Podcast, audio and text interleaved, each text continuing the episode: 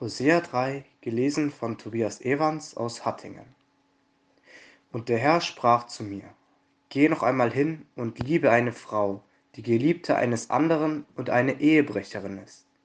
Wie auch der Herr die Israeliten liebt, obgleich sie sich anderen Göttern zuwenden und Traubenkuchen lieben.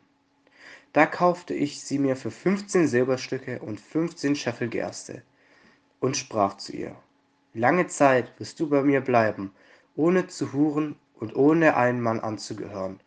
Und auch ich werde nicht zu dir eingehen. Denn lange Zeit werden die Israeliten ohne König und ohne Obere bleiben. Ohne Opfer, ohne Steinmal, ohne Ephod und ohne Hausgott.